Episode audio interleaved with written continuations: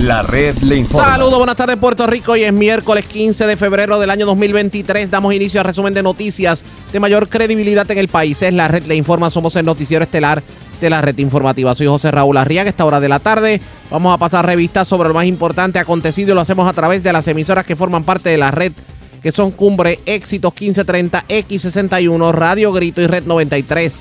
www.redinformativa.net. Señores, las noticias ahora. Las noticias. La red le Y informa. estas son las informaciones más importantes en la red La Informa para hoy miércoles 15 de febrero. Lo que nos faltaba. Aumenta las gasolineras sirviendo combustible mezclado con agua. El DACO se tira a la calle. Encuesta del nuevo día pone a Jennifer González dándole tremenda pela a Pierluisi en una primaria y a José Luis Dalmau dominando en el Partido Popular. Se cansaron los meseros del 2 dólares con 13 centavos la hora, aunque la Asociación de Restaurantes y su presidente, el hijo de Manolo Sidre, insiste en que estos empleados están bien pagados. Dejaron caer la lectura en el país. Ahora los jóvenes no te pueden agarrar un libro o un documento y leerlo fluido. Educación dice que le pondrá el cascabel al gato. Hacen mutis policía y fiscalía sobre el por qué a estas alturas del juego no se han radicado cargos criminales contra el oficial de seguridad que disparó contra manifestantes en el muelle de azúcar de Aguadilla. Ultiman a balazos a hombre en la barriada La Trocha en Vega Baja. Arrestan mujer con gran cantidad de drogas en el Burger King de Barranquitas. También arrestaron a hombre al que le ocuparon drogas en intervención vehicular cerca al Ponce Mall. Le prenden fuego a varios vehículos en Montesanto de Vieques, se presume mano criminal. Detienen hombre que le entró a tubazos a vehículo en residencia de Isabela y radican cargos criminales contra otro hombre que escaló una residencia en Arecibo. Esta es la red informativa de Puerto Rico. Bueno, señores, damos inicio a la edición de hoy miércoles del noticiero estelar de la red informativa de inmediato a las noticias. Señores, esto era lo que nos faltaba porque usted se imagina que usted vaya a un puesto de gasolina y tras que está pagando la gasolina cara, resulte que la misma está mezclada con agua y de momento su vehículo comience a fallar. Pues sepa usted que esto como que ha ido increciendo en muchas estaciones de gasolina del país y ante la situación el Departamento de Asuntos al Consumidor decidió tirarse a la calle. De hecho, ayer comenzaron con inspecciones sorpresa a varios detallistas de gasolina en Bayamón para corroborar precisamente la calidad del combustible que sirven a los clientes y la agencia informó que en ocasiones los tanques de combustible en las gasolineras reciben agua y contaminan el producto. Y señores, en los últimos meses una de cada 10 estaciones de gasolina han eh, eh, tenido ese problema y el DACO ha encontrado que tienen agua en la gasolina. Obviamente esto afecta el vehículo. Vamos a darle atención a esta noticia y tenemos en línea telefónica al secretario del Departamento de Asuntos al Consumidor, el licenciado Irán Torres Montalvo. Saludos, licenciado. Buenas tardes. Bienvenido a la red informativa. Saludos a ti, saludos a todos los amigos Radio Escucha. Gracias por compartir con nosotros. Una de cada 10 estaciones de gasolina han presentado agua en el combustible según las visitas que ustedes han hecho recientemente. Y hay preocupación de la ciudadanía. Y aunque ustedes comenzaron en la zona de Bayamón, pues somos muchos los que estamos pidiendo que el DACO se tire a la montaña a verificar, porque esto parece que se ha convertido en moda en muchas estaciones de gasolina. ¿Con qué se han encontrado? Cuéntenos. Pues mira, Grega, primero que nada, este, y para el público que nos está escuchando de afuera, para que permanezcan tranquilos, es bastante común que la gasolina, ¿verdad?, que está depositada en los tanques soterrados que tienen las estaciones de gasolina de Puerto Rico, esté contaminada con agua. Ya bien sea porque durante el transporte del combustible, desde que lo bajan de la barcaza, lo pasan en un camión y llega a las estaciones, en alguna parte de ese proceso se, se contamine, o eh, el, el agua, el agua percole y entra a los tanques de gasolina. Ahora bien, la gasolina y el agua, por su composición química, no mezclan. Y de la manera que están diseñados estos, estos tanques, así como el sistema de, de succión de las bombas para sacar el combustible y llevarlo al surtidor, pues de la manera que están diseñados, eh, la gasolina se va, al, el agua se va al fondo del tanque y en la superficie lo que permanece es la, la gasolina. Y de la manera que están diseñados los sistemas de succión de combustible, succiona el combustible, la gasolina, que es lo que está en la superficie, y cualquier porción de agua, digamos que sea, ¿verdad? milímetros, que no llega a pulgadas, permanece en el fondo del tanque y no es succionado por, por este equipo.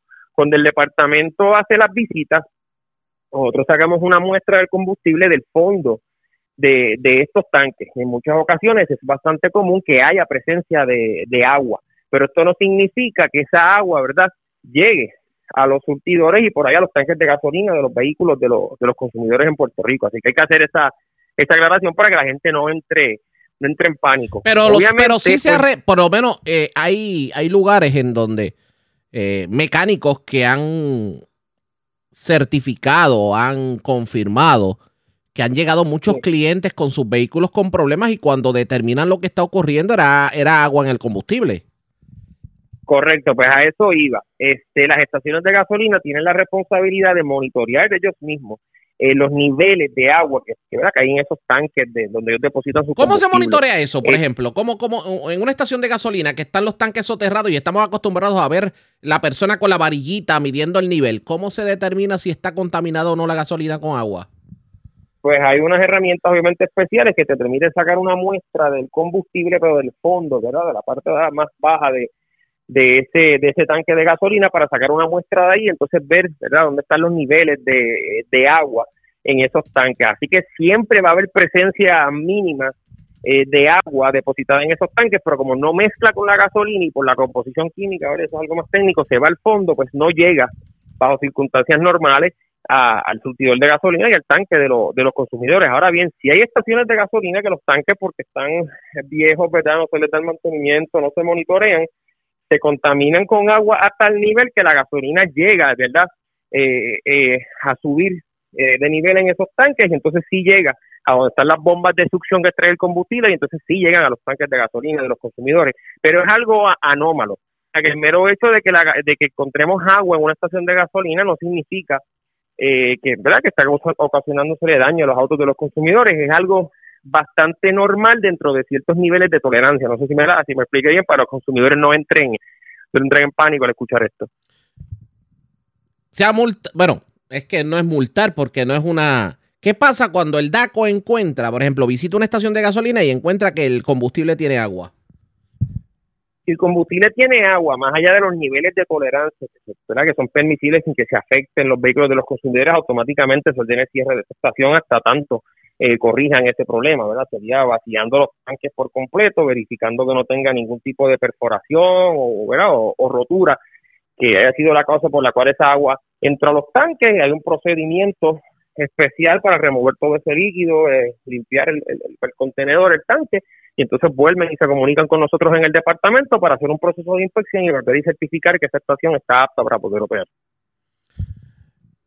En este caso, eh, y yo le pregunto sobre particular, eh, si a un consumidor, por ejemplo, yo echo gasolina en determinada estación de gasolina, se me daña mi vehículo cuando voy al taller, era que, el- que la gasolina tenía agua.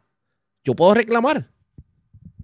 Sí, definitivamente, cualquier consumidor que haya pasado con- por una situación como la que me estás describiendo, pues sí, eh, tiene legitimación para pasar por el departamento, ya bien en persona y radicar una querella, o, o, ¿verdad? O hacerlo a través de nuestro sistema online. Claro está, es bien importante que tengan copia del recibo del día que visitaron la estación de gasolina para poder probar que estuvieron allí, que compraron el combustible, así como más adelante hace falta también, ¿verdad? Este, contar con la, la pericia de un mecánico que certifique que la razón ¿verdad? que ocasionó el en el vehículo fue el combustible contaminado con agua. Así que también, ¿verdad?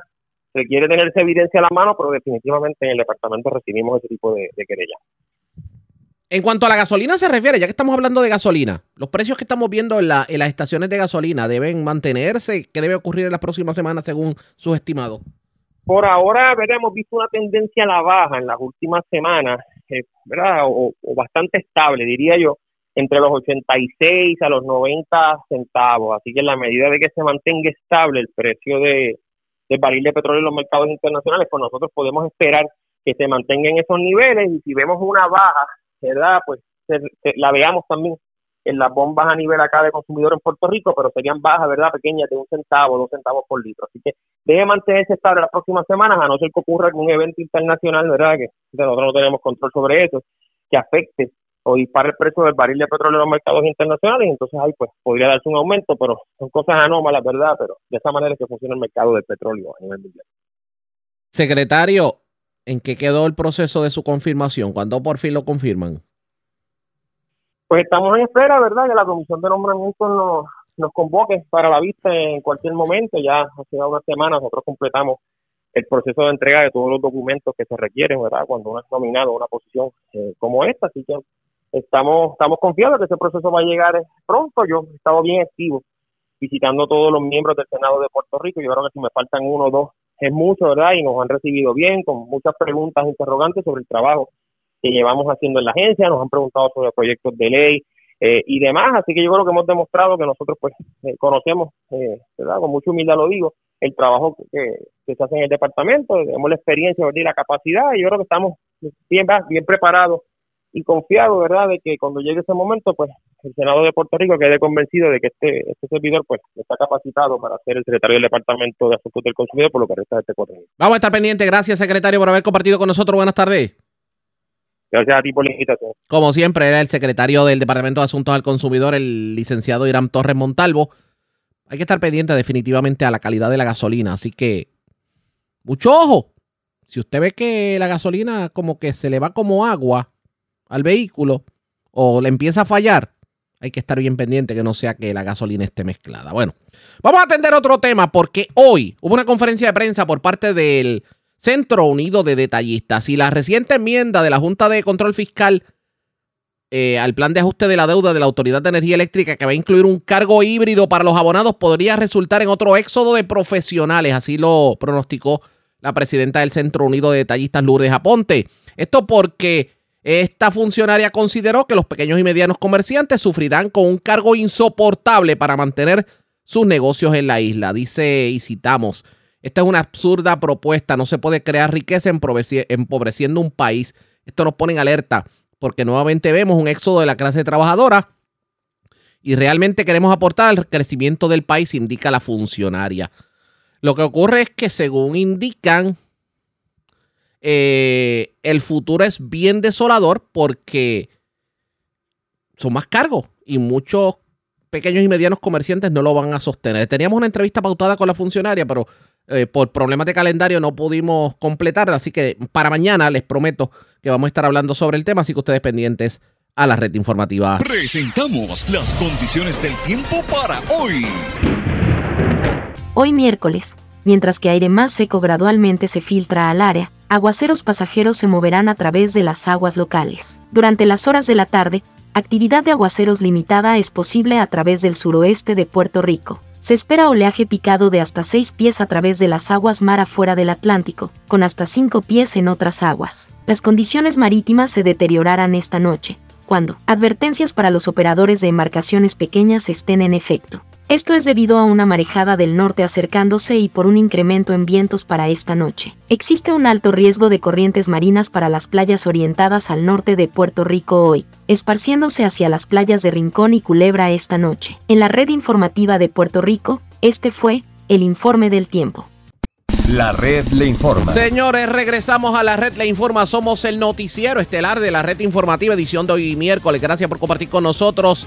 Hoy la encuesta del nuevo día pone a los políticos un poco a correr porque, bueno, en el caso del Partido Nuevo Progresista, la encuesta dice que Jennifer González es la líder con más influencia dentro de la fila de La Palma y si la primaria por la gobernación fuera hoy, ganaría por un amplio margen, estamos hablando de 50% versus 25%. En el Partido Popular Democrático la cosa se da más reñida, pero la encuesta, lo curioso es que a la hora de hablar de una posible primaria no incluyen a Jesús Manuel Ortiz. Vamos a analizar la encuesta. Nosotros en la mañana de hoy tuvimos la oportunidad de hablar con el secretario general del Partido Nuevo Progresista, Carmelo Ríos, y esto fue lo que dijo sobre este sondeo de opinión pública. Eh, ciertamente estos son ejercicios que se hacen. Eh, yo he aprendido en la política que nada son casualidades eh, y estaba viendo literalmente una agenda de tratar de provocar una primaria donde no ha sido anunciada en el Partido No Progresista que la encuesta se hace en un tiempo donde no se incluye, por ejemplo, a Jesús Manuel Ortiz, que ha dicho que va a correr para la gobernación y la presidencia. Eh, incluye o no incluye personalidades que tú dices, bueno, pues ¿por qué no están ahí? Se han anunciado y por qué el PNP le dan un trato diferente. Pero no mención, por duda, de que ese periódico tiene la intención de empujar para vender noticias, para hacer negocios, como hacen ellos en diferentes aspectos, eh, esa, esa controversia para poder aprovechar y sacar ganancia a partir de ella. Pero, habiéndote dicho eso, vamos a hacer lo que tenemos que hacer, vamos a analizarlo. Y vamos a analizarla desde el punto de vista que, por ejemplo, Charlie Delgado, que no es relevante en la discusión pública cuando debe todos los días, sale número uno, cuando debería ser del Mao Tatito Hernández, que son los que tienen relevancia. O por ejemplo, ya- o por ejemplo que incluyeran personas como David Bernier, que también es una persona que se mencionó dentro del Partido Popular. Vamos con calma. Ese encargo me dijo. Sí, esto, esto no me cabe la menor duda que es una agenda, es una agenda, porque si tú vas a tratar a todos iguales, pues tienes que incluir a Jesús Manuel, tienes que incluir a Verdiel, en un momento dado solo estoy de García Padilla, si querían vender noticias. Entonces, pues al PNP le dan la primera plana, buscando esa división que sueñan muchos dentro de la posición política que se dé, porque es la única opción que ellos ven para alguna clase de oportunidad de triunfo. Pero, pero dígame algo, perdone, perdone que le interrumpa. Aunque, aunque muchos pudieran entender su planteamiento de que se está aquí tratando de, de engullir, como dicen en el campo, una, una primaria que no ha sido anunciada, aunque se ve, pero no es, no es nada oficial. No es menos cierto que esa encuesta pone al Partido Nuevo Progresista bien parado frente a los otros partidos políticos. ¿Por qué entonces, de alguna manera, rechazar un poco o tomar con pinzas esta encuesta si, si Jennifer González domina, como quiera que sea? Jennifer González es una nuevo progresista de, de primer No orden y va a representar al PNP de, de manera, bueno, por lo menos lo que, lo que denota esta encuesta es que va a barrer el Partido Nuevo Progresista en el 2024. No, y hemos trabajado para eso como institución y hemos reorganizado el partido y tenemos ahora mismo el único partido que tiene capacidad de movilización masiva, eh, pero ha sido con mucho trabajo que por los últimos dos años. Hemos trabajado desde la Secretaría del Partido, que yo como secretario, junto a Piche, a Gaby Rodríguez Aguiló, Mario Santo Domingo, el Mundo, todos los presidentes municipales, los alcaldes, o sea, nos hemos fajado. Porque esto funciona y el gobernador como presidente está extremadamente fácil. El gobernador que más pueblos ha visitado desde Pedro Rosselló. O sea, está en contacto con los pueblos, con los alcaldes, con todo el mundo. Está está en la calle.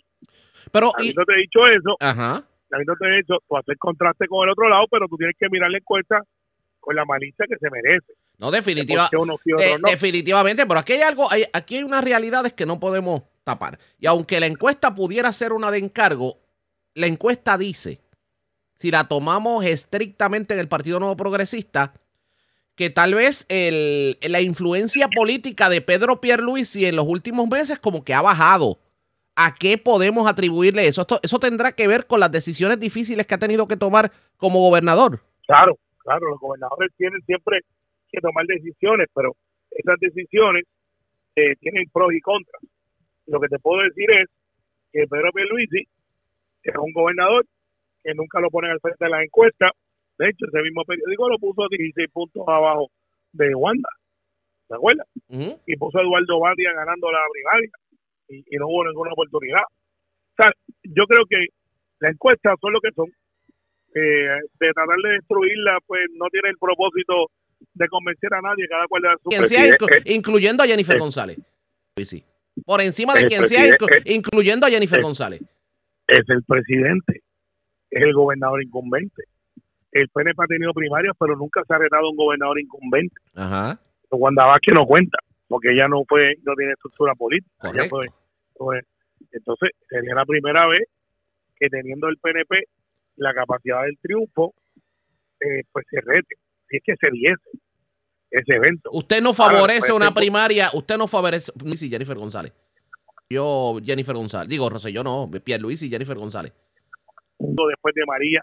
Realmente estamos en el mejor momento económico después de María. Realmente estamos en el mejor momento económico después de María. Reflejo en la calle que estoy por todo Puerto Rico como secretario general. No es lo que yo veo un reflejo en la calle que estoy por todo Puerto Rico como secretario general. Con la, con la llama. lo que te quiero- lo- Ajá. lo que te quiero- Con la, con la llama. lo que te quiero- lo- Ajá. lo que te quiero que en todo Puerto Rico, donde quiera que yo me he metido, Sí. he visto a la gente del PNP diciendo esto está funcionando. Y es totalmente ajeno a lo que aparece en esa encuesta. Oiga, ¿y no será que Jennifer González no quiere aspirar a la comisaría residente porque le tiene miedo a, a, a- a la figura emergente en el Partido Popular Democrático, Pablo José Hernández? Y no le digo cómo le dicen, pero ya usted sabe cómo le dicen. No, no, bueno, ese nombre se lo puso él mismo, el huevito, Sí. o, o, el, o el niño Pablo, como le dicen algunos populares. Este, él ha puesto ese nombre, el niño Pablo, no fue, el PNP. Entonces, no creo, Jennifer en ese aspecto nunca ha temido al asunto y yo creo que ella está sólida, sin ninguna alguna. Eh, le ganaría a José Pablo o a Pablo, o como se llama, el muchacho. Pues la verdad es que a veces yo me confundo. Este, no tendría ninguna oposición. Al igual que Pedro Pierluisi, se gana cualquiera de los candidatos del Partido Popular y no se habla de los demás. Así que eh, veremos a ver qué pasa, veremos a ver cómo se desarrolla esto. Habrá gente que creen que esto ya ganaron de un lado y del otro, pero les recuerdo que eran un año y en la política un año es un siglo. Hay ajustes que hacer tomando en, en- en- independientemente de la confianza no que le puedan tener a la encuesta del Nuevo Día, pero hay algunos ajustes que, que esta encuesta motiva a hacer dentro de las filas del PNP. Nosotros estamos haciendo ajustes de reorganización desde hace dos años, no de ahora. Estamos a- a- haciendo las fichas para que tengamos en los funcionarios electorales, que es lo más fácil, bueno, lo más difícil y es lo más, y, es lo más fácil de criticar. Sea, Yo tengo el día de hoy, gracias al trabajo de Edwin Mundo, Santo Domingo, junto a la Secretaría, 15.800 funcionarios que tengo la dirección, sé dónde están y que están disponibles. Ningún partido tiene eso, ninguno. Entonces, pues, si tú miras eso, mira la reorganización, mira el reglamento, mira la cantidad de personas que quieren aspirar, pues parecería Ajá, que no tenemos ninguna oposición pero, de otro partido que Pero- se nos acerque. pero, la encuesta de ayer decía que Puerto Rico está en un grado de pesimismo grave.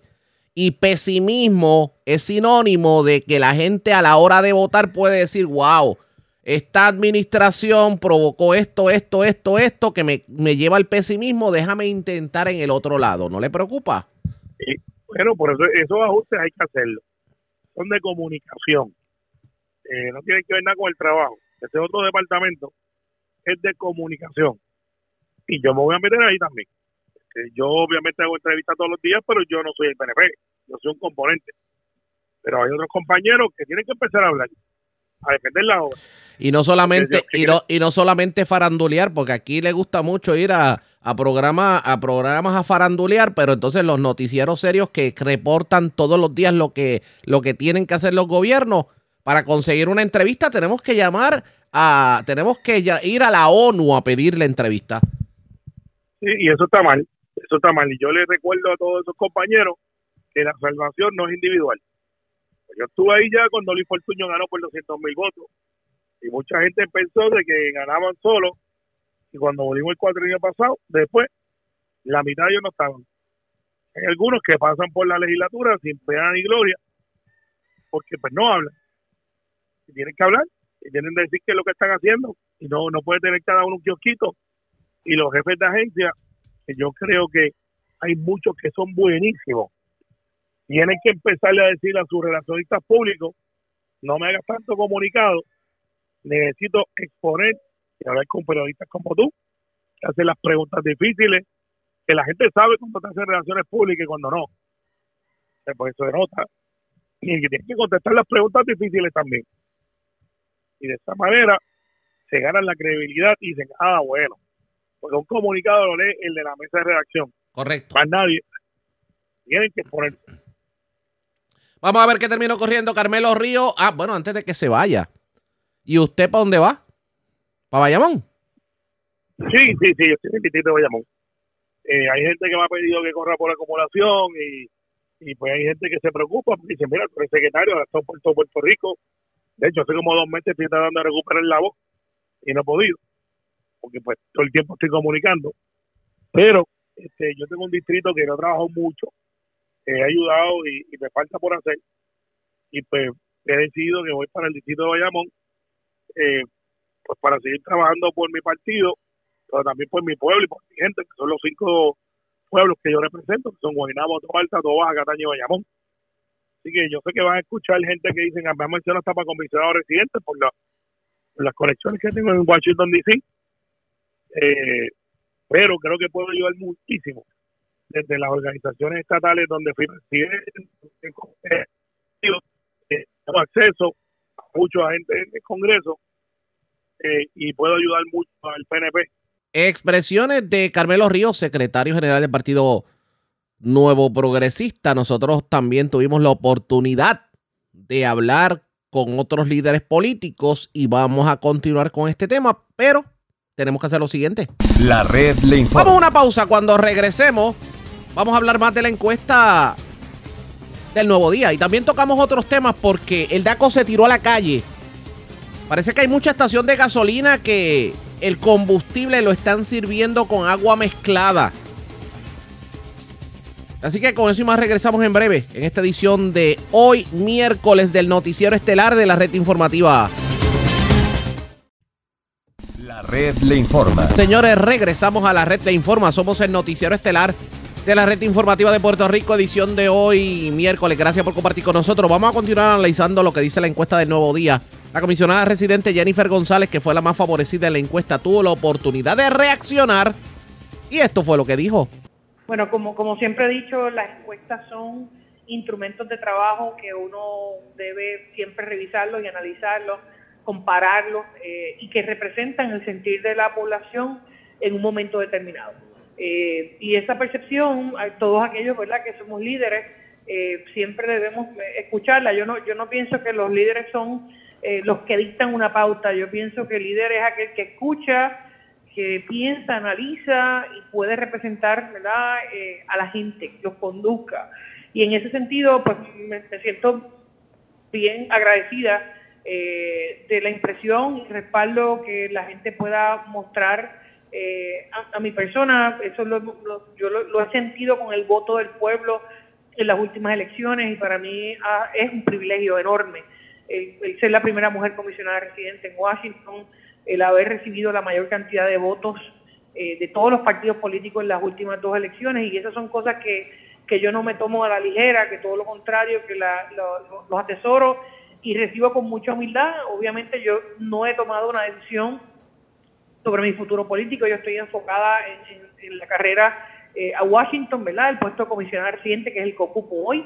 Eh, no descarto eh, nada y obviamente esto es una, una, una herramienta, eh, es una encuesta seria que, pues, que tomo, tomo los datos y los evaluaré y a finales de este año, cuando empiece ese proceso eh, de candidatura, pues tomaré una decisión sobre, sobre mi futuro político. Eh, pero revisando esos números eh, y, y revisando también eh, los de otros candidatos y otros partidos, me llevan a que el PNP es un partido sólido que recibe el respaldo de la gente, que es el vehículo para unir a Puerto Rico e encaminarlo a la igualdad.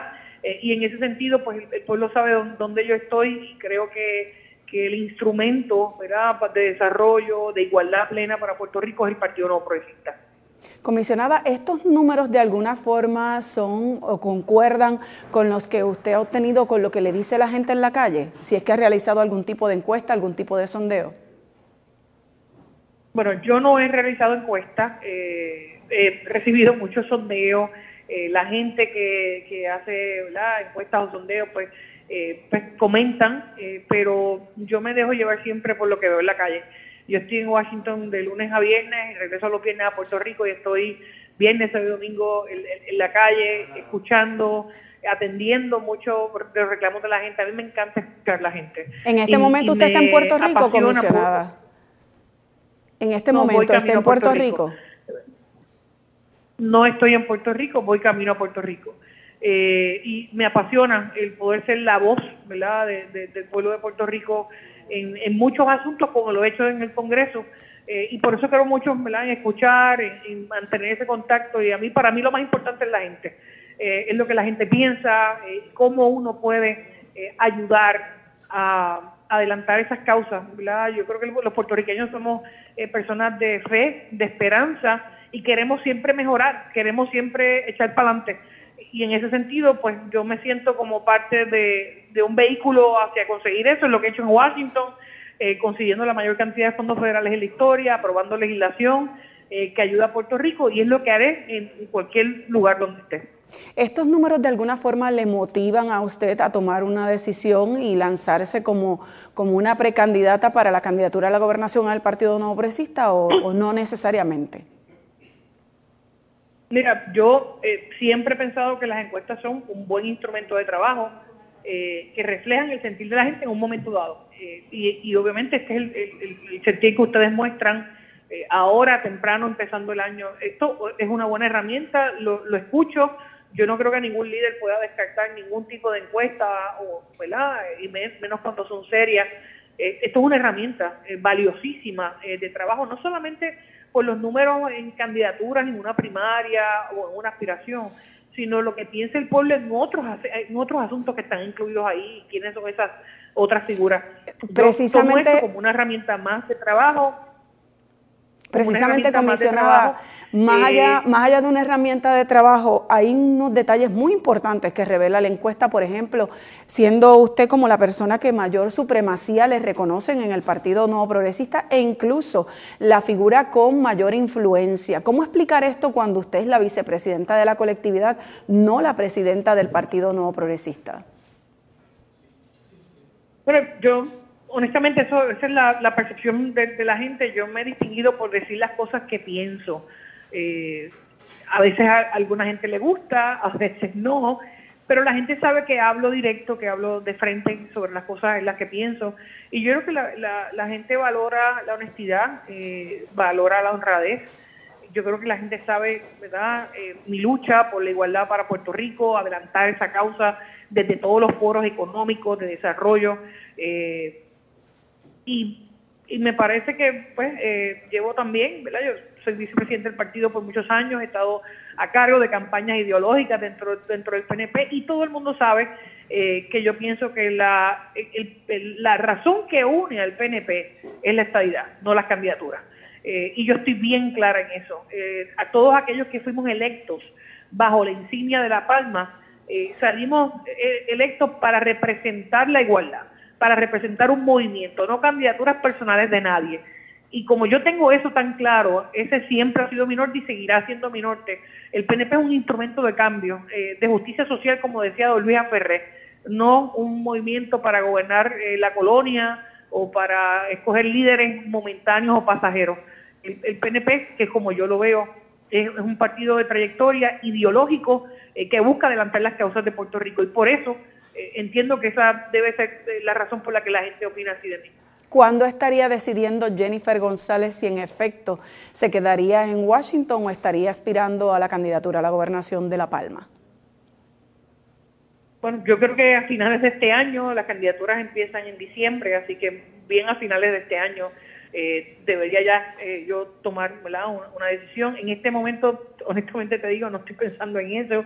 Tengo la agenda llena en Washington, ¿verdad? Con los múltiples proyectos. Ahora viene el, proyecto de, agricultura eh, o el Farm Bill, entre otras medidas. Estoy también fiscalizando eh, la llegada de los fondos federales que hemos conseguido en Washington para obras y mejoras eh, permanentes en todo Puerto Rico, que es algo que me preocupa, ¿verdad? Los fondos están, sin embargo, no los, no los vemos gastarse eh, como uno quisiera. Así que yo me imagino que a finales de año esta decisión la tomaré junto a mi familia. Eh, y junto a todos aquellos que siempre han respaldado mis candidaturas a lo largo de los años. Eso fue lo que dijo Jennifer González, pero vamos al Partido Popular Democrático. El gran ausente en la encuesta del nuevo día fue Jesús Manuel Ortiz. Muchos hubieran esperado que en, en, esto de la contienda primarista fuera incluido, pero lo cierto es que aparece Charlie Delgado, aparece Juan Zaragoza, aparece Carmen Maldonado, aparece el alcalde de Villalba, pero no aparece Jesús Manuel Ortiz. Sin ánimo de querer ser analista político, ¿verdad? Me parece que, que tiene una explicación eh, bastante sencilla. Eh, Charlie Delgado fue nuestro candidato hace menos de dos años eh, en la elección creo que tiene mucho que ver con el tema de eh, factor reconocimiento dentro de las filas del Partido Popular. Eh, igual pasa con el presidente del partido, el presidente del Senado. Eh, y si evalúas bien la lista de, de, todos los compañeros y compañeras que aparecen, pues me parece que responde mucho a eso. Así que creo que es perfectamente entendible que el candidato de la pasada elección, que todavía no han pasado dos años, pues tenga un factor de reconocimiento alto y, y por eso pues salga, me parece a mí, en esa, en esa posición. Desconozco ¿verdad? cuál fue la dinámica en términos de las preguntas en la encuesta específica, pero hay creo un, que dato, hay un dato importante a recalcar precisamente en la línea en la que me está expresando. La encuesta fue hecha del 31 de enero al 5 de febrero y recordemos que el Partido Popular Democrático comenzó esa definición de candidaturas Sí. eh, Un poco después. un poco después. Cerró, de hecho, el, el 10 de febrero. Eh, usted sí había manifestado desde Sí. el año pasado su interés de regentar eh, la pava, eh, pero ciertamente hubo otras personas que también levantaron la mano manifestando que interesaban hacerse cargo de la colectividad. ¿Qué oferta tendría que ofrecer Jesús Manuel eh, Ortiz para el Partido Popular Democrático y de cara a esa posible candidatura a la gobernación? Mira, yo eh, me he enfocado y he sido bien claro, Gloria, en, en qué es lo prioritario para el Partido Popular en este momento. ¿verdad? El Partido, llevo dos años conversando con los populares en todo Puerto Rico, no comencé esa conversación hace unos días, eh, y en esas conversaciones eh, pude delinear perfectamente lo que los populares esperan que pueda ser su colectividad. Eh, y, y por eso, como presidente del Partido Popular, a partir de mayo, una vez los populares me den esa confianza, voy a implementar un plan de acciones inmediatas para colocar a la institución en posición de ganar. ¿Cómo cuáles? Número uno, vamos a establecer un programa agresivo de evaluación de la reorganización actual y vamos a adaptar eh, la reorganización eh, por zona, específicamente estableciendo un programa específico de reorganización metropolitana para los municipios de San Juan, Bayamón y Guaynabo, que tienen unas particularidades no distintas al resto de la zona. Vamos a establecer el programa de los 15, que eh, es eh, un programa especial para eh, reorganizar 15 municipios que van a ser escogidos por unos parámetros particulares. Número uno, municipios que ganamos en esta elección y que queremos mantener, porque no lo habíamos ganado hace mucho tiempo. Número dos, municipios que perdimos en esta elección y que no debimos haber perdido y queremos recobrar. Número tres, municipios donde tuvimos problemas con casos de corrupción y hay un alcalde nuevo, una alcaldesa que está haciendo el trabajo, que queremos asistirlo ayudarlo en ese proceso.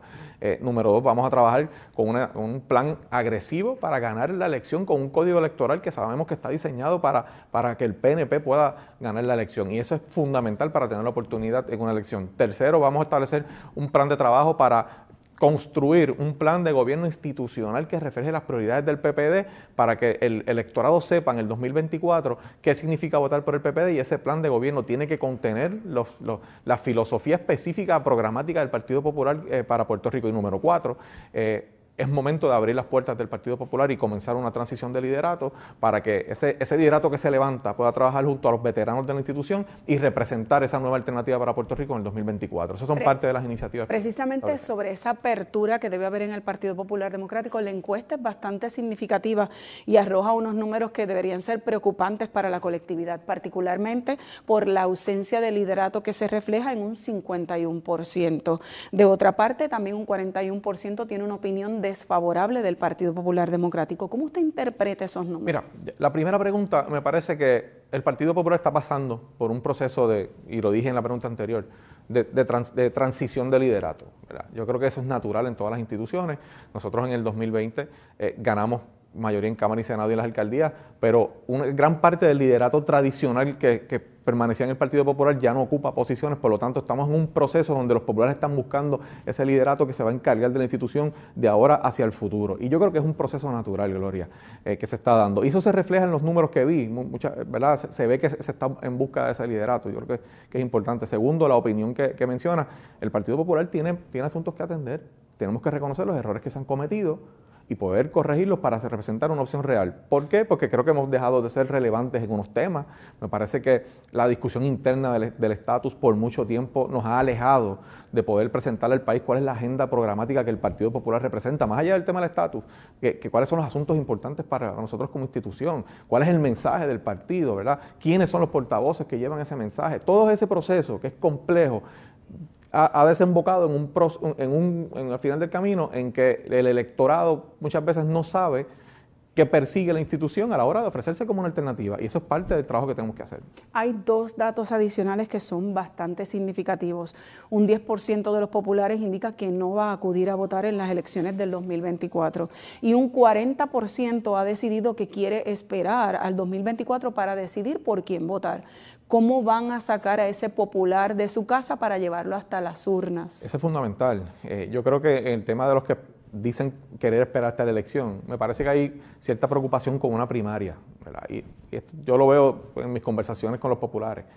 El efecto de la primaria del 2020 no fue positivo para el Partido Popular por muchas razones. Yo creo que hubo poco tiempo de poder recuperarnos. Así está el Partido Popular Democrático con las encuestas. Obviamente hay otras reacciones que han surgido. Las vamos a estar presentando en el transcurso de noticiero. Ustedes pendientes a la red informativa. La red le Cuando regresemos vamos a noticias del ámbito policiaco y mucho más en esta edición de hoy, miércoles de Noticiero Estelar de la red informativa. Regresamos en breve. La red le informa. Señores, regresamos a la red La Informa. Somos el noticiero estelar de la red informativa. Gracias por compartir con nosotros. Vamos a noticias del ámbito policíaco. Comenzamos en el sur de Puerto Rico. Una persona fue arrestada. Esta fue intervenida eh, en la carretera número 2 saliendo de Ponce del Bypass hacia la zona de Peñuela. Eh, y lo cierto es que se le ocupó droga en medio de la intervención. Luz Morel, oficial de prensa de la policía en Ponce, con detalles. Saludos, buenas tardes. Sí, muy buenas tardes a todos. En horas de medianoche de hoy fue informado sobre el arresto de un hombre, esto como dándole continuidad al plan de seguridad del área en medio de un servicio preventivo del plan Zona. Estos efectuaron el arresto de un hombre que al momento le fue ocupada eh, sustancias controladas y dinero en efectivo. Al momento este poseía en su poder ca- eh, 15 bolsitas de picadura de marihuana, 11 envolturas de modo eh, DEX de, eh, conteniendo heroína, 11 bolsitas eh, a presión conteniendo polvo de cocaína, además este 8 bolsitas de conteniendo crack, 11 bolsitas eh, plásticas conteniendo eh, debo decir, 12 bolsitas transparentes conteniendo crack adicional y 323 dólares en efectivo. En este incidente, eh, el individuo se tornó eh, combativo, eh, lográndose poner bajo arresto y recibió asistencia en el hospital de el área. Eh, este caso será consultado en horas del día de hoy para la posible erradicación de cargos correspondientes. Eso es lo que tenemos hasta el momento. Gracias por la información. Buenas tardes. Muy buenas tardes a todos. Gracias, era Luz Morel, oficial de prensa de la policía en Ponce del Sur. Vamos a la zona central de Puerto Rico. Una dama fue arrestada en medio de una intervención vehicular. Esto en el estacionamiento del Burger King de Barranquitas. A esta persona se le ocupó gran cantidad de drogas y dinero en efectivo. La información la tiene Ileana Echevarría, oficial de prensa de la policía en el centro. Saludos, buenas tardes. Saludos, muy buenas tardes. En la mañana de ayer, 14 de febrero, agentes de la División de Drogas y Narcóticos Ay Bonito de la Superintendencia Auxiliar del Negociado de Operaciones Especiales de la Policía de Puerto Rico llevaron a cabo un plan de registro hacia un vehículo Mazda Protege de color gris, esto en el, en el estacionamiento del Burger King en el pueblo de Barranquitas.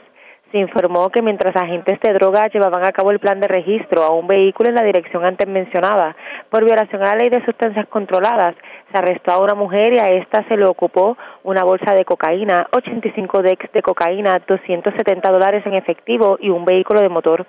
Este caso se consultó con la fiscal Nanette Benítez de la Fiscalía de Aybonito, quien instruyó a citar el caso. Gracias por la información. Buenas tardes. Buenas tardes. Gracias, era Ileana Echevarría, oficial de prensa de la policía en el centro de la zona central. Vamos a la zona centro-oriental de Puerto Rico. Delincuentes escalaron una residencia del sector El Campito en Caguas y de allí cargaron con equipos electrónicos y videojuegos. También una cámara de video. La información la tiene Yaira Rivera, oficial de prensa de la policía en Caguas. Saludos, buenas tardes. Hola, buenas tardes. Un escalamiento fue reportado en la tarde de ayer en una residencia ubicada en la calle Gilberto Rolón, sector El Campito, en Caguas. Según la querellante, alguien forzó la ventana de la parte posterior de su hogar, obteniendo acceso al interior.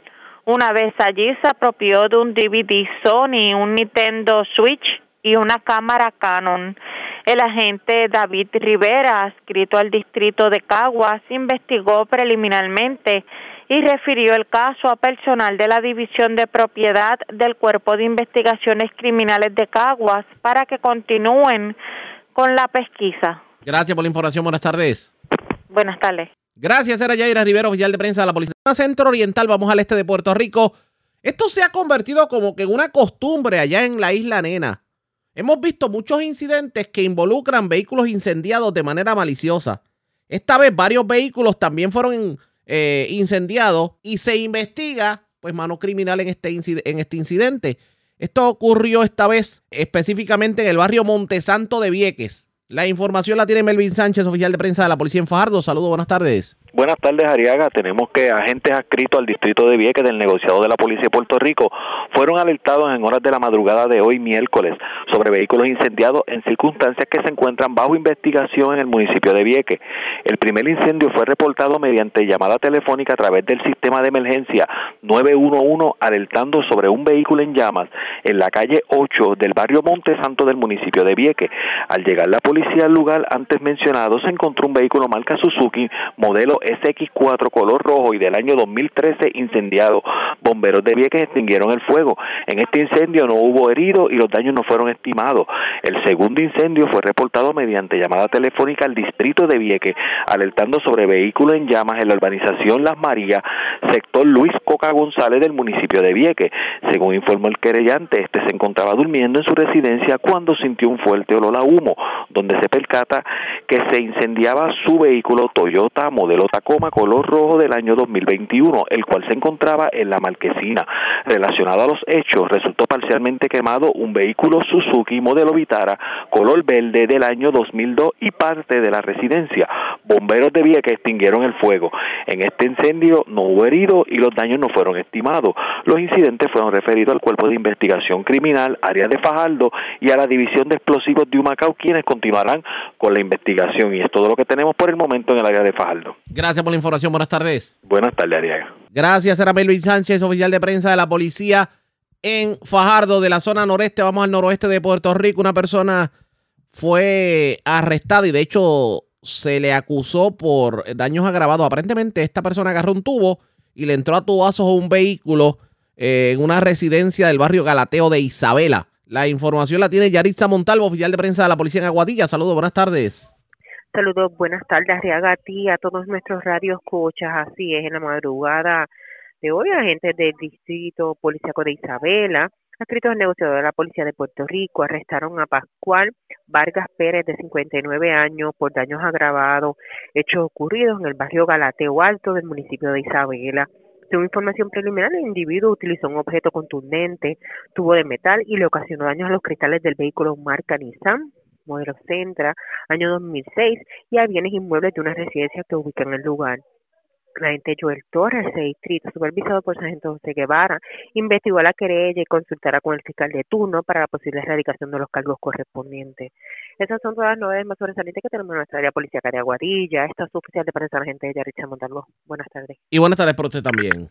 Gracias, era Yarisa Montalvo, oficial de prensa de la policía en Aguadilla de la zona noroeste. Regresamos a la zona norte de Puerto Rico porque un hombre de 30 años fue ultimado a balazo según hecho ocurrido en la barriada La Trocha en Vega Baja. La información la tiene Kenny Ojeda, oficial de prensa de la policía en Bayamón. Saludos, buenas tardes. Buenas tardes para todos. Agentes del Cuerpo de Investigaciones Criminales del 6 de Vegaja investigan la muerte de un hombre de 30 años aproximadamente en hechos reportados en la calle Maga de la barriada La Trocha del mencionado municipio. De acuerdo a la información preliminar, luego de que se recibió una llamada a través del sistema de emergencias 911 alertando sobre unos disparos en el lugar, agentes del distrito se presentaron a la residencia donde fue localizado el cuerpo de un hombre que aún no ha sido identificado con varias heridas de bala. Según se informó que paramédicos que estuvieron en la escena, el hombre no presentaba signos vitales. El teniente Crespo, adscrito a la División de Homicidios del 6 de Vega Baja, se encuentra en el lugar para continuar con la investigación junto al fiscal de turno. Gracias por la información. Buenas tardes. Buenas tardes. Gracias. Era Kenny Ojeda, oficial de prensa de la policía en el cuartel general de la zona metropolitana y norte. Vamos más a la zona norte del país porque se erradicaron cargos criminales contra un hombre residente de Arecibo. Aparentemente esta persona eh, entró a una residencia y se apropió de varias pertenencias en una residencia en el barrio Factor, el sector El Cerro de Arecibo. La información la tiene el Malvarado, oficial de prensa de la policía en el norte. Saludos, buenas tardes. Sí, buenas tardes. En la tarde de ayer martes radicaron cargos por escalamiento agravado, apropiación ilegal agravada y daños contra Kelvin Riel Carrión, de 34 años, residente del pueblo de Arecibo, para la fecha del lunes 13 de febrero del año en curso, en horas de la tarde, en el factor Barrio 1, sector El Cerro, en Arecibo, el imputado forzó una de las ventanas de una residencia, logrando acceso al interior y apropiándose de una base de Apple Watch, una tablet y una máquina de lavado a presión.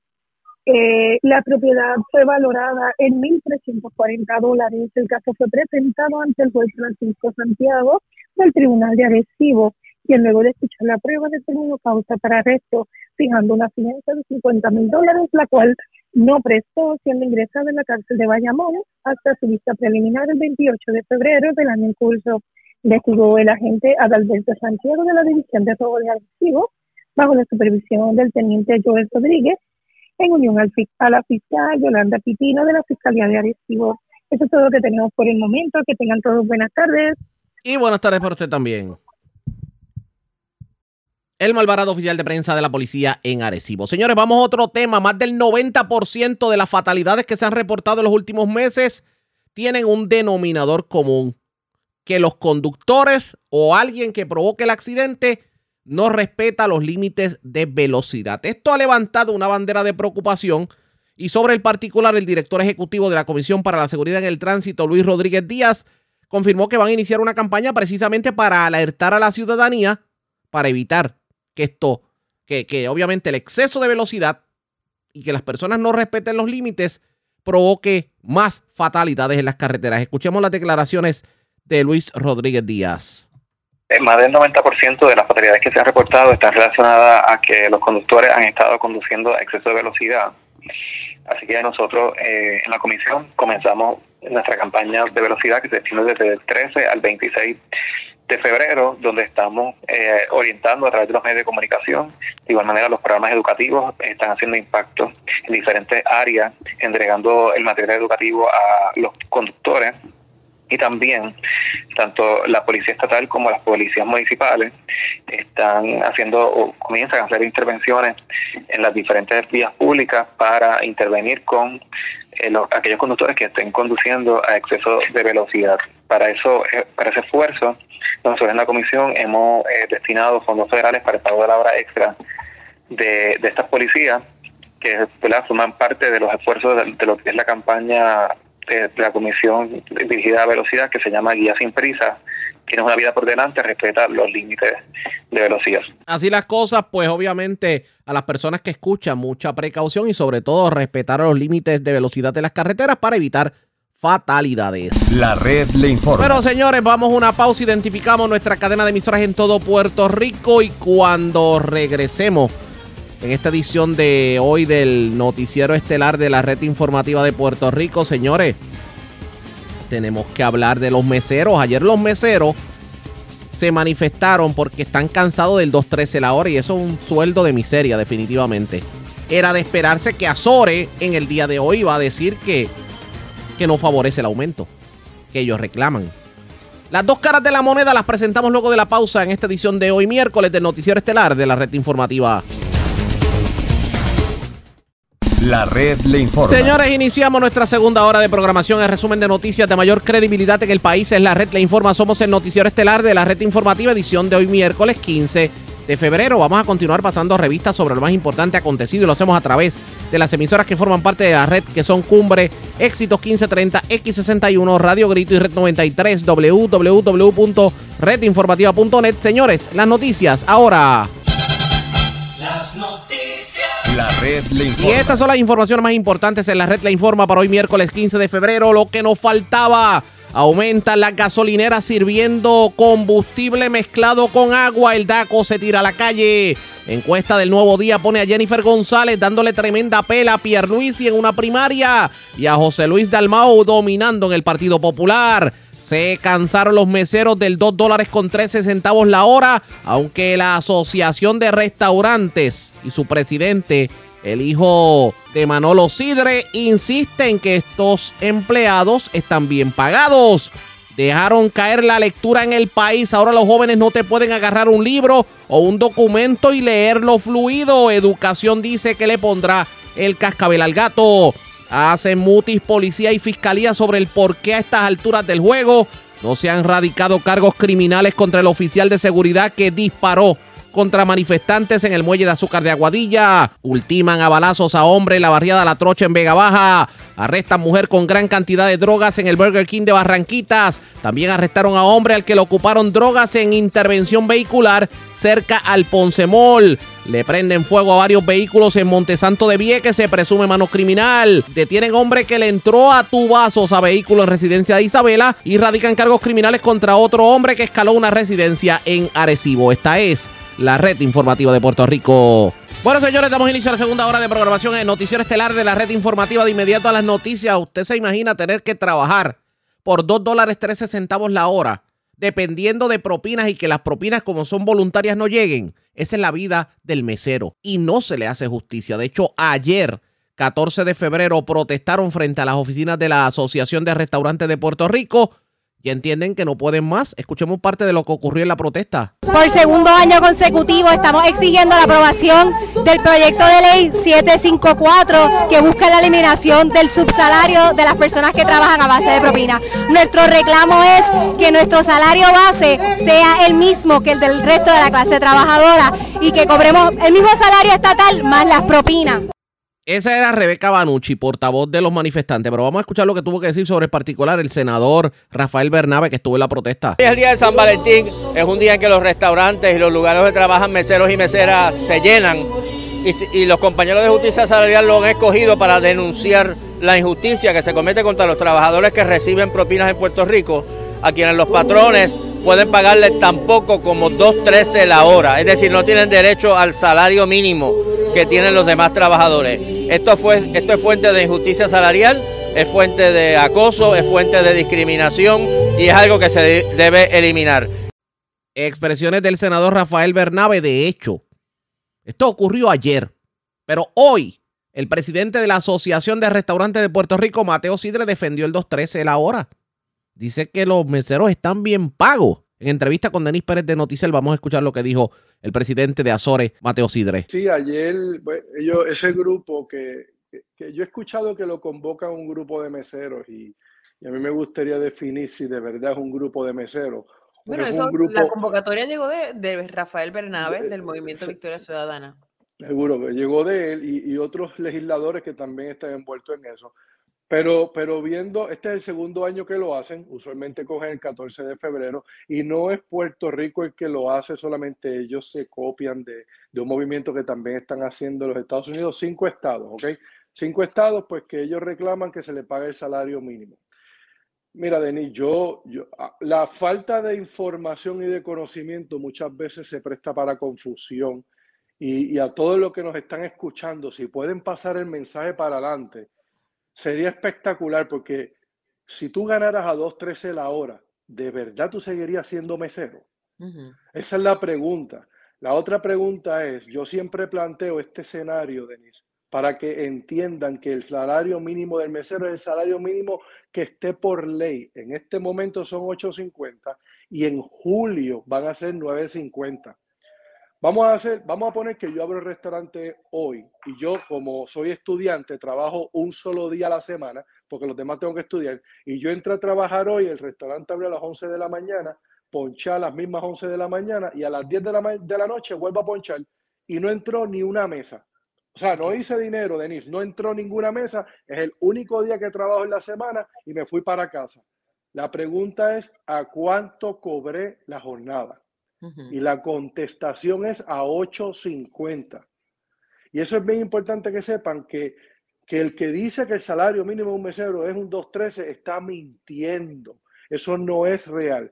¿Qué es lo que pasa? Que hay unas propinas que ese, ese mesero se gana. Si ese mesero, el que paga a 2.13 la hora, ¿ok?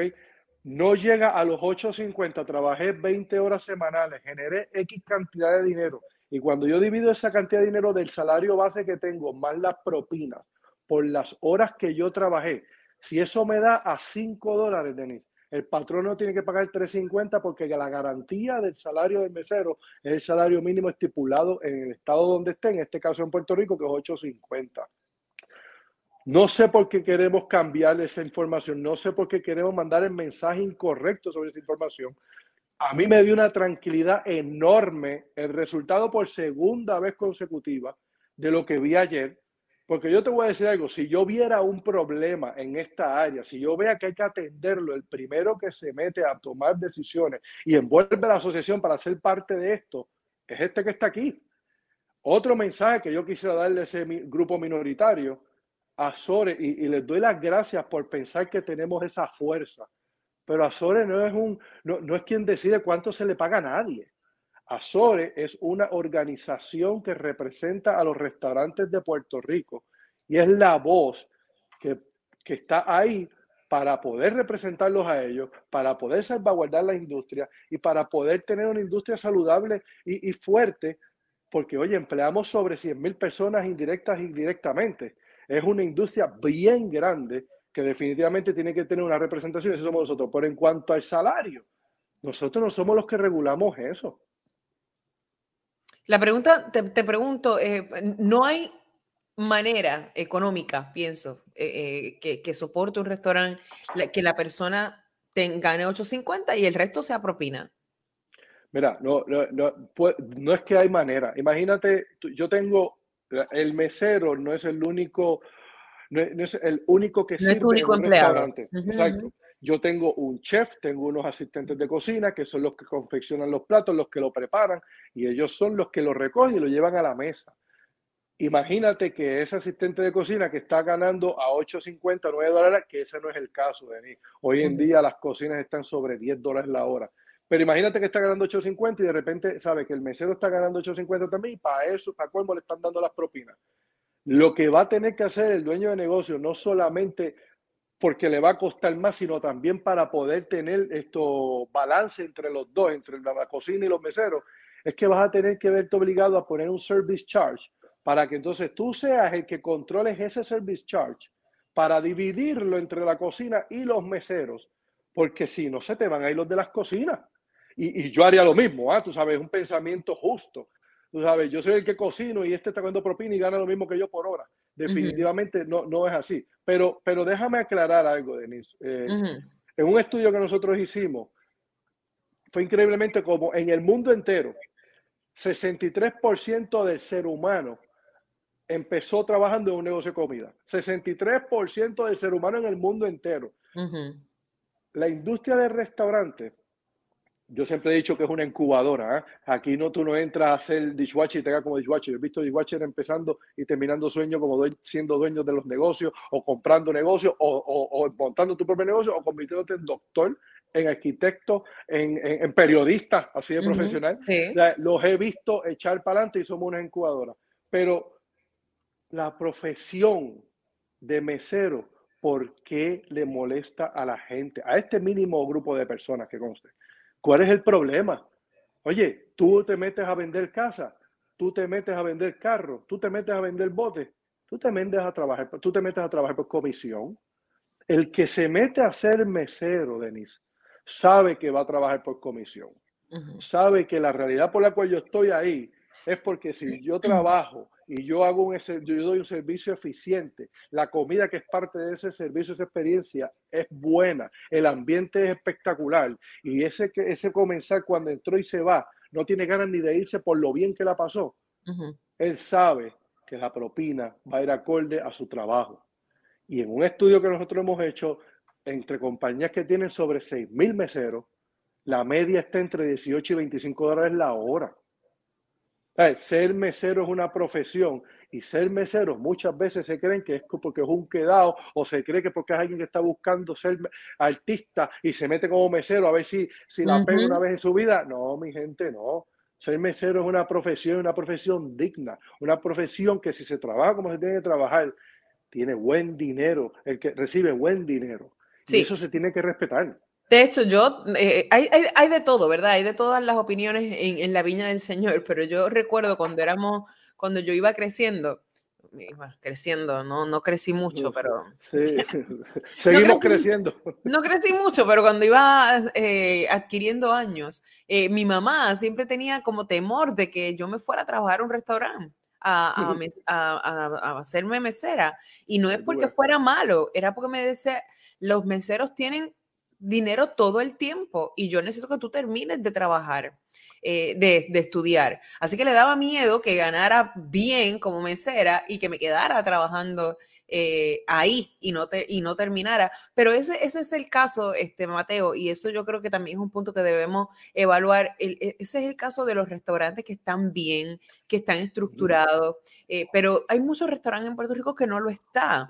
Eh, o- o restaurancitos, este, cosas más pequeñas, algo más rural quizás. eh, ¿Y cómo nos aseguramos de que ese mesero que está en ese restaurante, que no, está, que no es tan visible, que no es muy importante, le cumplen su, su Seguro. el match? Seguro, seguro. Pues ahí entonces el tema no es la paga, el tema es fiscalización. Y definitivamente Puerto Rico tiene un departamento del trabajo que Denise, nosotros cuando vemos estos movimientos, rápido vamos al departamento del trabajo, oye, dame las querellas que tú tienes a ver qué está pasando. En los últimos tres años no se ha hecho ni una querella de ningún mesero señalando un patrono que esté incumpliendo. Azores es una asociación de ley y orden. Y como siempre hemos dicho, seguimos reafirmándonos en eso. A todo aquel patrono, y si nos están viendo por este programa, mejor. Todo aquel patrono que no cumpla con la ley, que le baje todo el peso de la ley.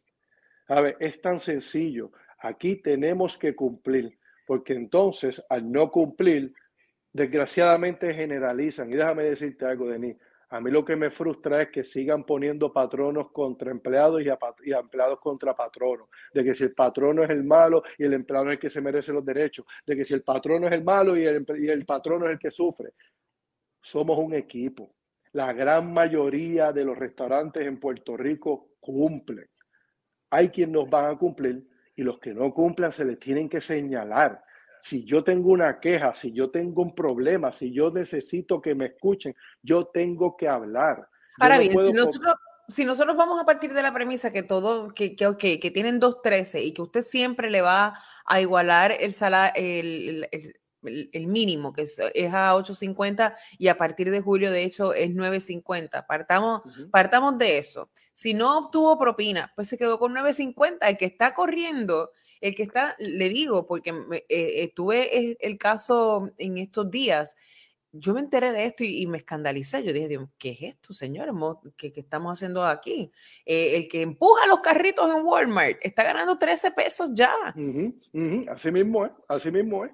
Y, y sí, Denise, como único se puede perjudicar un mesero es para mejor, no es para peor. Es, es la realidad. Eh, tu seguridad son los 8.50 ahora y los 9.50 en julio. Cualquier cosa que pase es para arriba. Nunca va a ser pa- por debajo de los 8.50 horas ni los 9.50 en julio. Y entonces, otro, otro señalamiento que he escuchado de poca gente, porque es que, Dani, quiero que- decirte que esto es un grupo mínimo el que está haciendo este, este movimiento. Que la cosa está cara, que la inflación está alta. Denise, si los precios suben, tú das propina por por ciento. Eso se ajusta a lo que está pasando hoy en día. Si La antes gente- contaba, ¿La gente ha ajustado la propina? la gente ajusta, yo entiendo que sí, que Porque las cosas, o de sea, ver las cosas 20 están de tan dar caras. 20% a dar 18%. Pero, pero lo que te quiero decir es que ajusta, la propina se ajusta. Si, yo, si a mí me dan un 18% de 10 dólares, tú sabes que son un dólar y 80 chavos. Ujú. Pero si me dan un 10%, un, 10, un 20%, por, espérate, un 18% de 20 dólares, porque ese producto subió a 20 dólares, el 18% de los 20 dólares, eso es el 1, un 80 por 2. O sea, que, que el hecho de que las cosas suben de precio no quiere decir que tu propina se, se quede igual. Su propina se ajusta en por ciento a la- al precio que estás vendiendo. Claro, claro, Que- pero que, mi- mi- que no es mi un problema de inflación y que te Sí, no, yo cobrando lo menos. entiendo, pero yo voy, ah, yo soy, yo quiz- quizá no soy el mejor caso porque yo tengo mucho ap- aprecio por los, por los meseros y, y los trato como la- sa- sabi- sabiendo, ¿verdad? Y a, a base de cómo me atendieron, que gracias al Señor nunca he tenido problemas, pero salir a comer ahora es más caro, Mateo. Salir a comer ahora es más caro. Como ir al supermercado es más caro, pues por lo tanto salir a comer es más caro. La gente en vez de dar el 20% quizás está dando el 15%, porque Seguro quieren sí. salir a comer, quieren salir a comer, Seguro. pero en algún lugar tienen que hacer su ajustecito. Así, y no solamente dando el 15, antes yo iba dos o tres veces a la semana, ahora voy una nada más. O sea, sigo dando a lo mejor el 20%, pero en vez de ir tres veces voy una. Eh, Y esa persona entra. Y, y ese siempre ha sido mi, mi, mi postura ante todas las legislaciones que encarecen hacer negocio en el país, ante todas las maneras en que se están aumentando los costos, ya vimos con la luz, el agua, el gas, eh, eh, el producto que tú compras para revenderlo, al final del camino, Denise, y tú diste en el clavo, quien yo pienso en el consumidor. El consumidor es el quien decide si nosotros existimos o no. Tanto tú en tu programa aquí, donde estamos ahora mismo, si a ti no te ven, a ti te sacan. Si a mí no me visitan, yo tengo que cerrar. Y ese consumidor, ¿hasta dónde va a poder aguantar los aumentos? Oye, porque al final del camino, Denise, todo dueño de restaurante se tiene que sentar en la mesa y costear cuánto me cuesta vender este plato. Tanto los productos que compro, con las utilidades que tengo que pagar y lo que me cuesta, la emplomanía que tengo para correr el negocio. Y yo tengo que sumarle eso al final del camino y a cuánto te voy a vender el plato.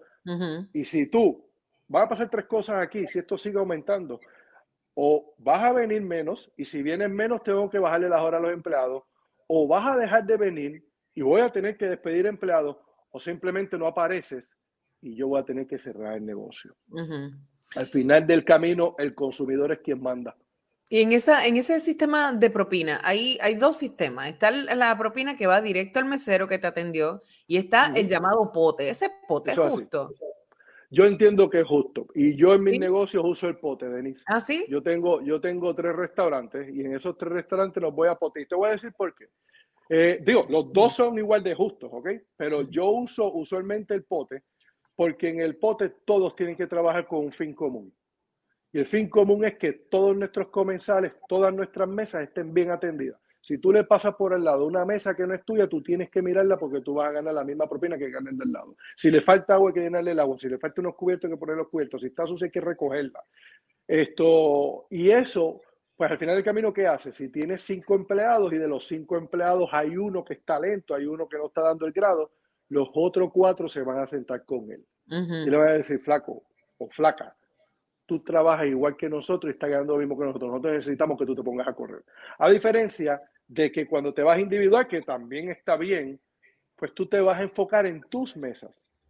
Y eso pues obviamente trabaja a lo mejor en, restaurantes grandes. Tú has estado en nuestros restaurantes y son restaurantes pequeños y al ser pequeño se me hace mucho más fácil. Al ser restaurantes grandes, pues me imagino que debe ser mucho más fácil hacerlo individual porque las mesas están bastante aparte una de las otras y tú puedes hacerlo por áreas. Entonces esas áreas, uno de los meseros no entra a otra, pero en el mío tú desde que sale a la cocina hasta que llega a la barra pasa por todas las mesas. Y eso pues a mí me beneficia más. Pero las dos maneras, Denise, están correctas, las dos maneras tienen sus beneficios. Yo soy fanático del pote porque a mí me gusta trabajar en equipo. Presentamos las condiciones del tiempo para hoy. Hoy miércoles, mientras que aire más seco gradualmente se filtra al área, aguaceros pasajeros se moverán a través de las aguas locales. Durante las horas de la tarde, actividad de aguaceros limitada es posible a través del suroeste de Puerto Rico. Se espera oleaje picado de hasta 6 pies a través de las aguas mar afuera del Atlántico, con hasta 5 pies en otras aguas. Las condiciones marítimas se deteriorarán esta noche, cuando advertencias para los operadores de embarcaciones pequeñas estén en efecto. Esto es debido a una marejada del norte acercándose y por un incremento en vientos para esta noche. Existe un alto riesgo de corrientes marinas para las playas orientadas al norte de Puerto Rico hoy, esparciéndose hacia las playas de Rincón y Culebra esta noche. En la red informativa de Puerto Rico, este fue el informe del tiempo. La red le informa. Señores, regresamos a la red le informa. Somos el noticiero estelar de la red informativa. Gracias por compartir con nosotros. ¿Qué ha pasado desde, desde que el pasado viernes se dio la orden de demolición de las estructuras que fueron construidas ilegalmente allá en el muelle de azúcar en Aguadilla? ¿Por qué vemos en el día de hoy que no se está no se está demoliendo nada, al contrario, continúa la construcción, tanto así que han entrado camiones con vigas para seguir con, con los trabajos en las facilidades. ¿Por qué a estas alturas del juego no se han radicado cargos criminales contra la gente, el guardia de seguridad que disparó a manifestantes y de hecho hirió a uno en una pierna. El comisionado de la policía fue abordado sobre el particular y pues no soltó mucha prenda pero también habló la jefa de los fiscales en Puerto Rico. ¿Por qué no se han radicado los cargos correspondientes? Escuchemos cuál es la versión del gobierno sobre el particular. La investigación. ¿Alguna otra pregunta del tema? Yo tengo preguntas de otro tema, pero me No, gustaría, pero si es posible, hacerlos ahí, ya que estamos transmitiendo en vivo y no tener que interrumpir. Eh, comisionado, eh, se dieron unas situaciones violentas en unas protestas en Aguadilla que terminaron en una ráfaga de 14, si no me equivoco, 14, 15 disparos hacia una multitud. Eh, de esa protesta se radicaron cargos a algunos manifestantes que no evacuaron el lugar cuando la policía dio la orden. Sin embargo, todavía no ha habido una radicación de cargo contra el oficial que disparó hacia la multitud. ¿Qué ha pasado con ese caso y, si va a pasar algo o es que ustedes están asumiendo de que esos disparos se dieron en defensa propia? No, no, nosotros asumimos, esa investigación está, y eso le podría explicar a la fiscal Jessica Correa relacionado a eso. Son los encargados de radical. Gracias. Sí, eh, al presente la Fiscalía de Aguadilla se encuentra levantando el expediente y estaríamos notificando la fecha en que se le van a radicar cargos a este caballero. ¿Se van a radicar cargos? Sí, la investigación está bastante adelantada y vamos a notificar la fecha en que el fiscal va a radicar cargos. ¿Por qué línea se irían estos cargos? No vamos a hablar- Utilización indebida de un arma de fuego, intento de asesinato. Hay una diferencia en penas y en, y en consecuencias, ¿no? Y le notificaremos a toda la prensa los cargos que se van a radicar y el día que se van a radicar. ¿Para cuándo pudiéramos esperar eso? Porque la gente está deseosa de una acción de parte de la Sí, y nosotros también, pero queremos tener la prueba, así que pronto, va a ser bien pronto eh, que se va a radicar y lo notificaremos mediante la de prensa. Muchas gracias. Yo vengo oyendo eso continuamente, que las investigaciones están adelantadas, pero nunca veo que sometan. Ahí está el caso del menor que acribillaron en agosto. Eh, tenemos otros casos que, que están adelantados, pero ¿Verdad, Miguel? Como parte de las investigaciones, siempre nosotros eh, no solo queremos ser transparentes, pero más allá tenemos que estar seguros de que eh, toda la, la evidencia, todos los testimonios se han, se han evaluado y como parte de esa investigación y, y ser prudente al final del día para poder presentar el caso eh, ¿verdad? en coordinación con, con los fiscales. Nosotros buscamos cómo eh, ¿verdad? Este, llevarlo lo más rápido que po- eh, podemos, pero siempre cautelosos de tener, eh, de cubrir todas las bases, eh, como dije, de evidencia y de testimonio. en el caso de Aguadilla, finalmente Forense entregó el análisis de los casquillos. No. Está hablando del caso que el compañero preguntó. Nosotros notificaremos cuando se vaya a radicar los cargos, ustedes tendrán toda la información pertinente. Por eso eso es parte de la investigación del sumario fiscal. Una vez el fiscal o la fiscal que tenga el caso asignado presentará los cargos, nosotros vamos a decir eh, la- los cargos que se van a radicar y con la evidencia que cuenta el Ministerio Público. Pero dependen de Forense para poder radicar. No vamos a entrar en el expediente de la investigación. Fiscal, si pudiera añadir una última pregunta. Eh, ¿Se vislumbra radicarle cargos a una sola persona o hay varios investigados en este incidente de, de Aguadilla? La fiscalía eh, responsablemente está evaluando toda la evidencia de todo lo que pasó allí. ¿Eso incluye al- eh, radicación de cargos por alteración a la escena? Se hubo alegaciones de que algunos manifestantes incluso retiraron casquillos del lugar. Eh, esto antes de que la policía pudiera acordonar el área. En el momento en que la Fiscalía de Aguadilla esté, nosotros notificaremos los cargos y eventualmente en cada una de las etapas ustedes van a poder ver la, la evidencia que cuenta el Ministerio Público para poder demostrar la culpabilidad de la persona que se le radique más allá de lo razonable. Para que tengan ustedes una idea, esto es una forma bonita de decir, no vamos a decir nada. Esa es la jefa de los fiscales. También escucharon ustedes al jefe de seguridad pública, al secretario de seguridad pública. No se ve todavía que se vayan a radicar cargos criminales contra la persona que disparó contra los manifestantes. Sin embargo, fueron bien rápido a la hora de radicar algún tipo de cargo a los manifestantes que de alguna manera no quisieron desalojar el área cuando la policía llegó. Está midiendo la vara distinto en este caso. A esto le vamos a dar seguimiento pendientes a la red informativa. La red le informa. Cuando regresemos, señores, ¿qué está pasando con la lectura en Puerto Rico? Vemos estudiantes, vemos jóvenes que apenas pueden leer un texto fluido. ¿A qué se debe esto? ¿Será que las computadoras llegaron para poner más vago a los puertorriqueños? El Departamento de Educación dice que va a comenzar un plan para fomentar la lectura. La pregunta es, ¿tendrá éxito? discutimos el tema luego de la pausa. Regresamos en breve en esta edición de hoy, miércoles, del Noticiero Estelar de la Red Informativa.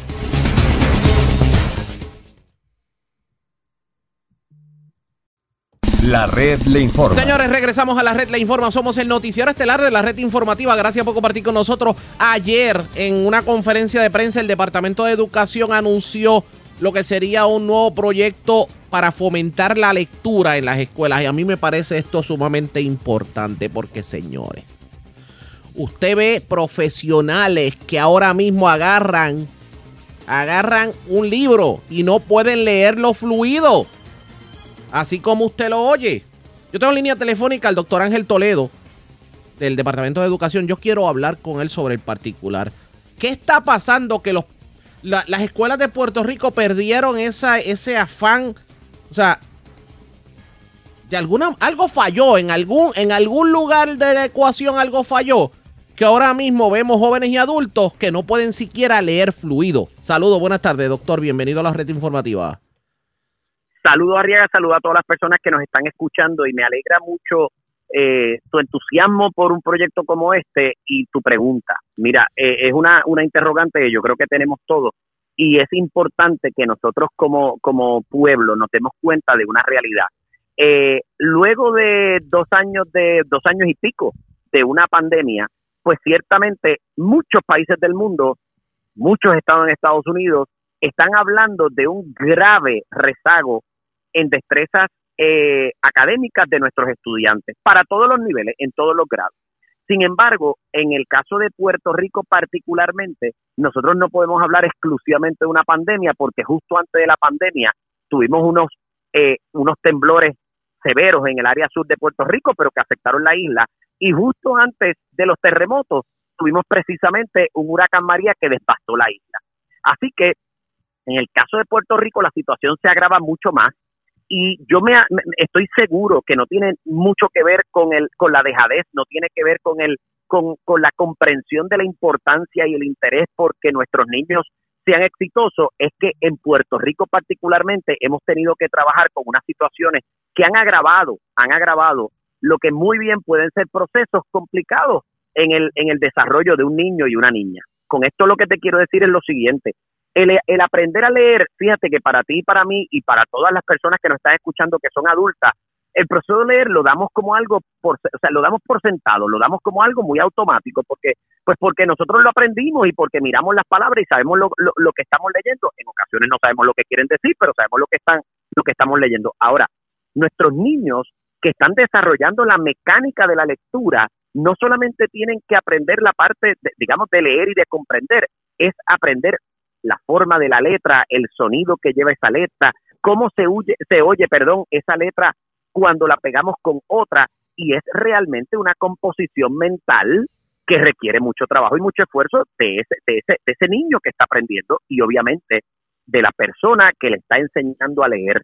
Así que una educación interrumpida a raíz precisamente de huracanes, de terremotos, de pandemia, pues ciertamente nos produce una gran dificultad en darle continuidad a un proceso que es continuo. Pero hay algo aquí, eh, realmente- aunque uno puede entender, obviamente, lo que es pandemia, huracanes, temblores, eso uno lo puede entender.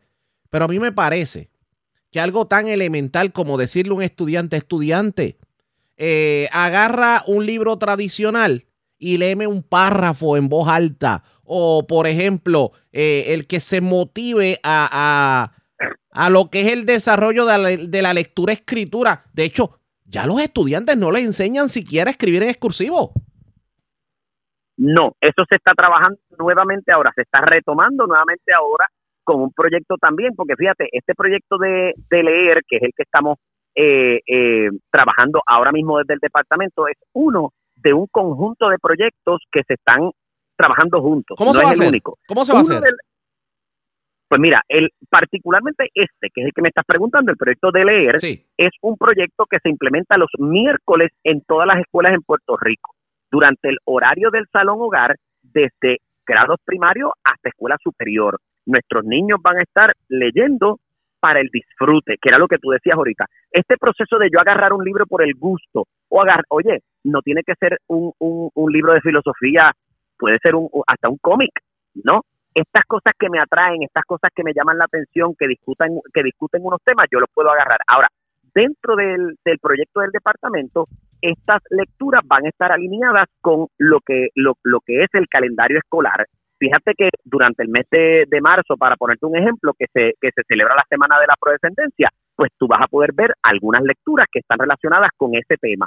Y lo vamos a asociar con esta. con- lo, o lo sea, que, con esta lo que pasa es que ese tipo, uno puede entender ese tipo de lectura pasiva, pero ¿qué hay de la lectura en voz alta? Pues es que todo esto es parte de ese proceso. Es precisamente, Arriaga, esto es parte del proceso. La lectura en voz alta es una técnica que se utiliza mayormente en grados primarios, precisamente para que el niño empiece a, a- a desarrollar lo que es la conciencia fonológica, desarrollar el, el- el entendimiento del sonido y pegar entonces letras con sonido. Eso, eso típicamente se trabaja en grados primarios. Así que estas estrategias, este proyecto de leer, que nuevamente se ajusta al nivel del niño. O sea, la- las estrategias que se van a usar en, en kinder primero y segundo no son las mismas que se usan en sexto, séptimo, octavo y noveno. Eh, así que ciertamente, como tú muy bien dices, en los niveles elementales vamos a estar trabajando las estrategias de dominio que se supone que el nene desarrolle en ese grado, pero ya en grados más avanzados estamos desarrollando entonces comprensión lectora, porque ciertamente la expectativa es que en grados más avanzados ya el joven no, o sea, no, no, no tiene la necesidad de desarrollar conciencia fonológica, fonética, sonidos y demás. Ya esa parte la superó. Y vamos a trabajar entonces con comprensión de la lectura. Así que es, un proyecto que realmente toca todos los grados, desarrolla la destreza según los niveles y utiliza esas, esas estrategias que tú mencionas, la lectura en voz alta, eh, la lectura en colaboración. Cuando, cuando leemos en, en pareja, cuando leemos con un par o incluso con un maestro o maestra que nos está ayudando a leer, esas son estrategias que se usan según el nivel natural. Eh, si fuéramos a analizar en estos momentos qué por ciento de estudiantes eh, al momento poseen un grado de lectura aceptable dentro de las escuelas públicas, ¿cuál sería? Pues mira, eso es una buenísima pregunta eh, y te tengo que contestar con esta realidad. El examen, o sea, el examen no, la, la prueba de lectura eh, es una prueba que se administra cara a cara e individualmente, niño por niño y niña por niña. Durante la época de la pandemia, esa prueba se tuvo que suspender porque naturalmente no se pudo implementar. Así que esa prueba se retomó ahora. En febrero se dio la prueba de lectura a los niños eh, de los grados primarios. Se repite en mayo para entonces ver cómo han desarrollado. Sin embargo, sin embargo, eh, nosotros podemos mirar los resultados de, de pruebas meta y saber, claro, no es el medidor más, más adecuado porque en pruebas meta pues estamos trabajando inglés, español, matemática. No, y que, la- y eh, que, y vamos- y que seamos honestos, muchos estudiantes toman a relajo las pruebas meta.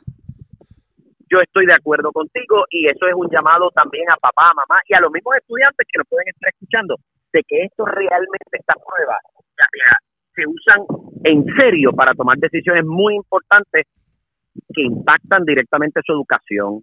Eh, así que yo creo que nosotros en este momento, con estas pruebas de, de lectura que son uno a uno, estamos retomando ese indicador que tú me estás solicitando y estaríamos listos para hablar de él más bien cuando tengamos la segunda medición que podamos ver ese, ese, ese progreso, ¿no? Eh, pero lo que sí es importante decir, que esto no quepa duda, hay un rezago en la lectura. No, no quepa duda que hay un rezago en la lectura y este el, el llamado no solamente del gobernador en el, en el, en el proyecto, sino también el llamado que hicimos nosotros a las eh, organizaciones sin fines de lucro que se nos están uniendo en Pero este si, proyecto. pero si aquí es hay, precisamente oiga, si aquí hay hasta municipios que han cerrado bibliotecas y han botado los libros. O sea, el- el- aquí parecería que Puerto Rico, desde que llegó la computadora, todo el mundo está echando a un lado el libro tradicional. Y, y un- y uno- Claro. y- e inclusive, hay muchas escuelas en donde a los estudiantes le dicen, no, tienes que tener una computadora porque el trabajo me lo tienes que hacer en computadora, así, asá, asá, y con tanto espacio. Y con, entonces no fomentan la lectura tradicional de los libros o el que usted pueda hacer un proyecto a mano de la forma tradicional que usted leía el libro, extraía, lo copiaba con su letra en un papel, eso no se está fomentando por la comodidad a veces de muchos maestros y seamos realistas, ese tipo de práctica de alguna manera va va en detrimento de lo que es el grado de lectura y de comprensión del estudiante. Mira, eh, Arriaga, yo, yo particularmente, yo en, en mi carácter personal, creo, a mí me gusta agarrar el libro, a mí me gusta incluso oler las páginas, me, me encanta, ¿verdad? Porque pues yo, yo soy de esa generación que fui el, el, digamos, ese punto medio entre no tener nada de tecnología y tener que hacer los proyectos eh, eh, con el libro de frente y escribiendo eh, en el papel de, argolla para entonces ponerlo en un folder y sometérselo al maestro. Yo, yo empecé en esa generación, pero terminé mi educación pues ya con la computadora, con las impresoras y demás. ¿Qué es lo que pasa? La realidad es que nosotros tenemos que comprender que la generación de, de ahora nació sin conocer la bendición de tocar un libro. Nació con una, con una realidad y una cultura absolutamente distinta. Su realidad no está enfocada en un libro que tú compras y pagas, está enfocada en una lectura que pudieras acceder a través de una de un iPad, de un de una tableta, de una computadora, ¿no? Y buscándola en el internet. Y lo que ocurre con esto entonces es que nosotros tenemos que buscar la forma de enseñarle a nuestros niños de la forma que ellos aprenden y no enseñarles de la forma en que nosotros aprendimos. Así que no se trata de descartar las estrategias que usábamos antes, se trata de modificarlas para que, usando, es, es un poco decir, mira, tú te acuerdas que cuando nosotros éramos más, pequeños, pues las llamadas telefónicas las hacíamos con los teléfonos estos rotativos que tú le dabas vuelta. Pregúntale a un nene si, si, conoce algo como eso, no, no, no tendría referente en su cabeza para conocerlo. Pero yo lo que quiero es desarrollar la lectura y estos libros que son muy clásicos, que son los libros que, que, tú y yo sí leímos en la escuela, están disponibles a través del de, Internet, están disponibles para buscarlo en una tableta e incluso están eh, disponibles a través de unas plataformas que el Departamento de Educación ha adquirido para el beneficio de los estudiantes. Así que es, la tableta es lo que tú quieres, no hay problema, pero la lectura está ahí. Necesitamos que papá, que mamá, que, que, que la comunidad, los vecinos, abuelos y abuelas sigan promoviendo esto porque es que esto no es un ejercicio exclusivo del departamento. Nosotros tenemos que enfatizar la lectura como los padres nuestros en aquel momento en que nosotros nos criábamos nos enfatizaban el que había que leer pero necesitamos ese, esa, ese compromiso de la casa también. No, definitivamente. Nos traiciona el tiempo. Eh, a mí me parece interesante este proyecto. Vamos a ver cómo, cómo fluye el mismo y qué, si, qué éxito va a tener en la en las futuras generaciones. Y claro, también tenemos que ver cómo tratamos de de alguna manera mitigar lo que ya está, lo que ya se causó. O sea, aquellos, aquellos jóvenes que, que pues ya pues perdieron la oportunidad de, aunque nunca es tarde, cómo, cómo, cómo llevamos esos estudiantes nuevamente al camino correcto. Doctor, gracias por haber compartido con nosotros. Gracias a ti, con gusto, a la disposición tuya cuando, cuando necesites discutir este tema. Cómo no, gracias por compartir con nosotros. Vamos a la pausa, regresamos a la parte final del noticiero estelar de la red informativa. La red le informa. Bueno, señores, regresamos esta vez a la parte final del noticiero estelar de la red informativa de Puerto Rico. ¿Cómo está Estados Unidos? ¿Cómo está el mundo a esta hora de la tarde? Vamos con DN, nos tiene un resumen completo sobre lo más importante acontecido en el ámbito nacional e internacional. El número de muertes por los terremotos que azotaron la semana pasada a Turquía y Siria ha superado las 37.000 al tiempo que la Organización de las Naciones Unidas advirtió que unas 900.000 personas sobrevivientes del terremoto necesitan comida caliente de manera urgente. En Siria, más de 5 millones de personas podrían quedar sin hogar debido a la catástrofe. El lunes, el gobierno de Siria dijo que el presidente Bashar al-Assad había acordado abrir otros dos pasos fronterizos con Turquía para que la ONU pudiera ingresar ayuda humanitaria a la región noroeste del país que se encuentra controlada por los rebeldes. Esto ocurre al tiempo que los equipos de rescate mantienen la esperanza de encontrar algunos supervivientes debajo de los escombros de los edificios derrumbados. En la provincia turca de Hatay, un niño de 13 años fue sacado el lunes de entre los escombros después de haber estado atrapado durante 182 horas. El presidente turco Recep Tayyip Erdogan dijo que más de 8.000 personas habían sido rescatadas en operaciones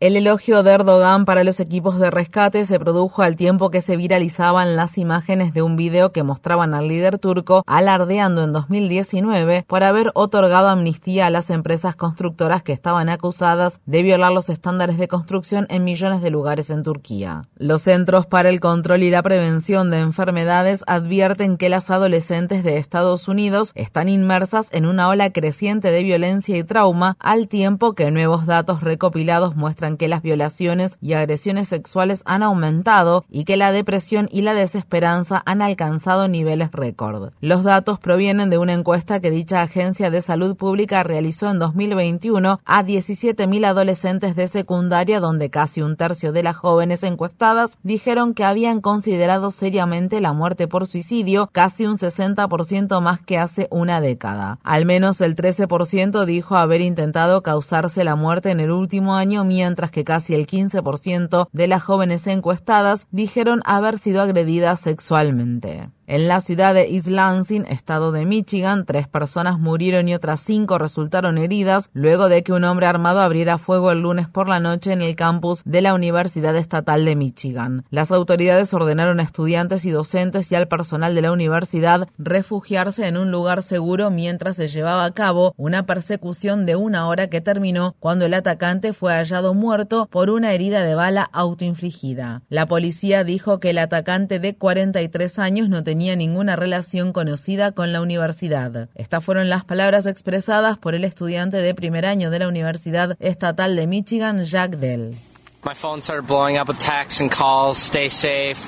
Mi teléfono comenzó a estallar con mensajes de texto y llamadas. Cuídate, no te muevas. Yo estaba un poco confundido.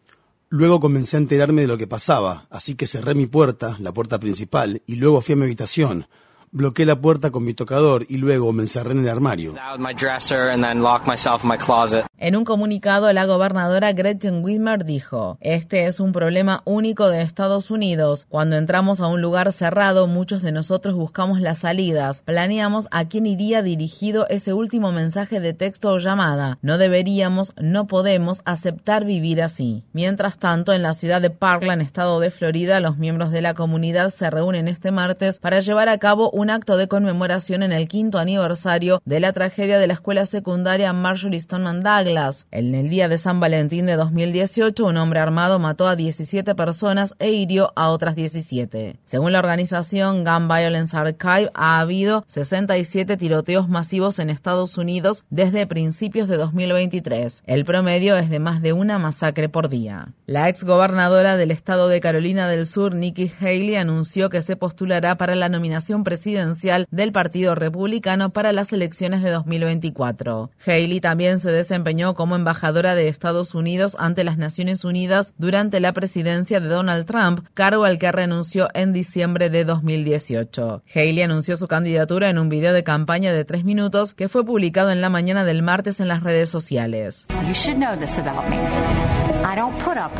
Ustedes deberían saber lo siguiente sobre mí. No soporto el matonismo. Cuando respondes, les duele más si usas tacones.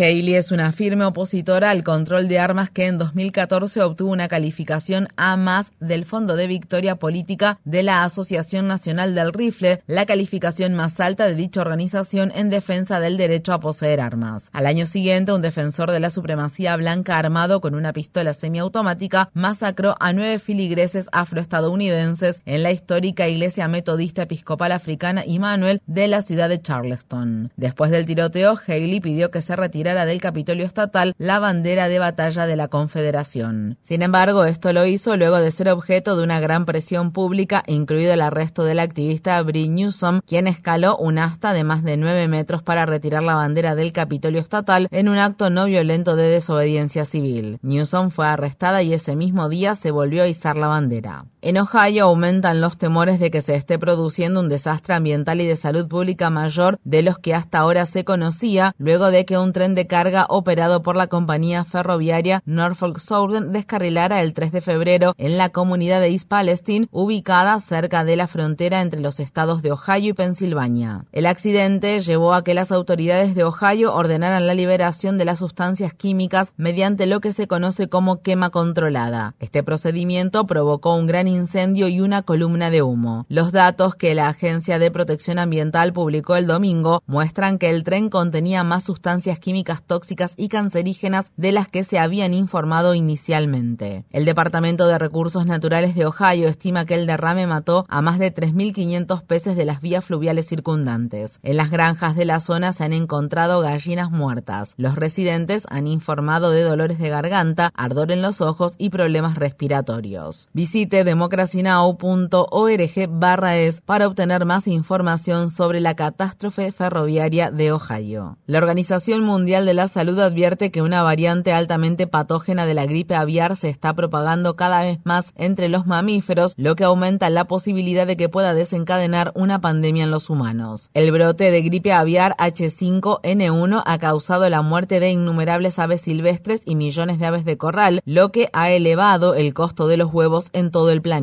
En octubre se descubrió que el virus circulaba entre los bisones de una granja de pieles de España y recientemente se detectó en mamíferos salvajes como zorros, coyotes, zorrillos, osos, pumas e incluso focas y delfines. La semana pasada el director general de la Organización Mundial de la Salud, Tedros Adhanom Ghebreyesus, advirtió a las agencias de salud que se preparen para una posible propagación comunitaria en humanos. Since H5N1 first emerged in 1996, desde que la gripe aviar H5N1 apareció por primera vez en 1996, solo hemos visto una transmisión poco habitual e interrumpida de H5N1 hacia y entre humanos. Pero no podemos asumir que seguirá siendo así y debemos prepararnos para cualquier cambio en el statu quo. Como siempre, se aconseja a las personas no tocar ni levantar animales salvajes que estén muertos o enfermos. En su lugar, deben informar sobre estos a las autoridades locales.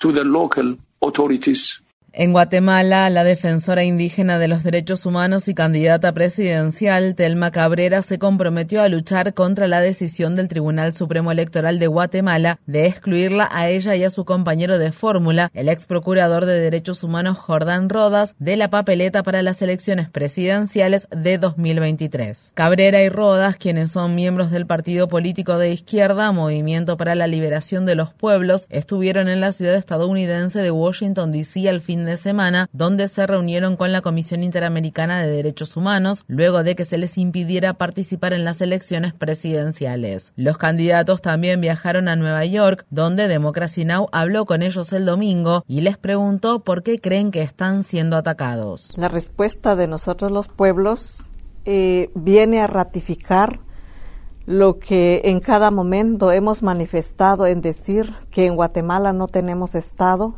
hay un Estado corrompido, hay un Estado cooptado por criminales y eso es lo que nos demuestra ahora de que nos han vedado esos derechos de la inscripción. El problema es el pueblo, el pueblo porque también hay una propuesta, hay un proyecto de nación sobre cambios estructurales en, en Guatemala.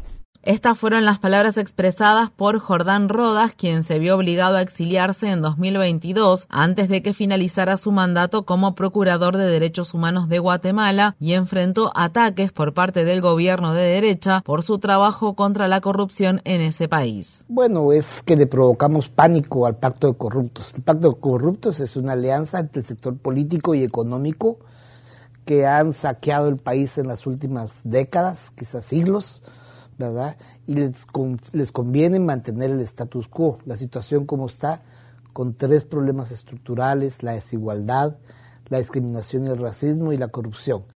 En Chile, el sobrino del famoso poeta y ganador del Premio Nobel de Literatura, Pablo Neruda, aseguró que los expertos forenses descubrieron que el escritor murió de envenenamiento y no de cáncer en septiembre de 1973. La repentina muerte de Neruda se produjo solo 12 días después de que el general Augusto Pinochet asumiera el poder durante un golpe de Estado militar respaldado por Estados Unidos que derrocó al presidente elegido democráticamente Salvador Allende. Neruda era un amigo cercano de Allende. El cadáver de Neruda fue exhumado en 2013 después de que quien había sido su chofer durante décadas afirmara que el poeta había sido envenenado por una inyección que unos médicos le administraron en el estómago durante la dictadura militar.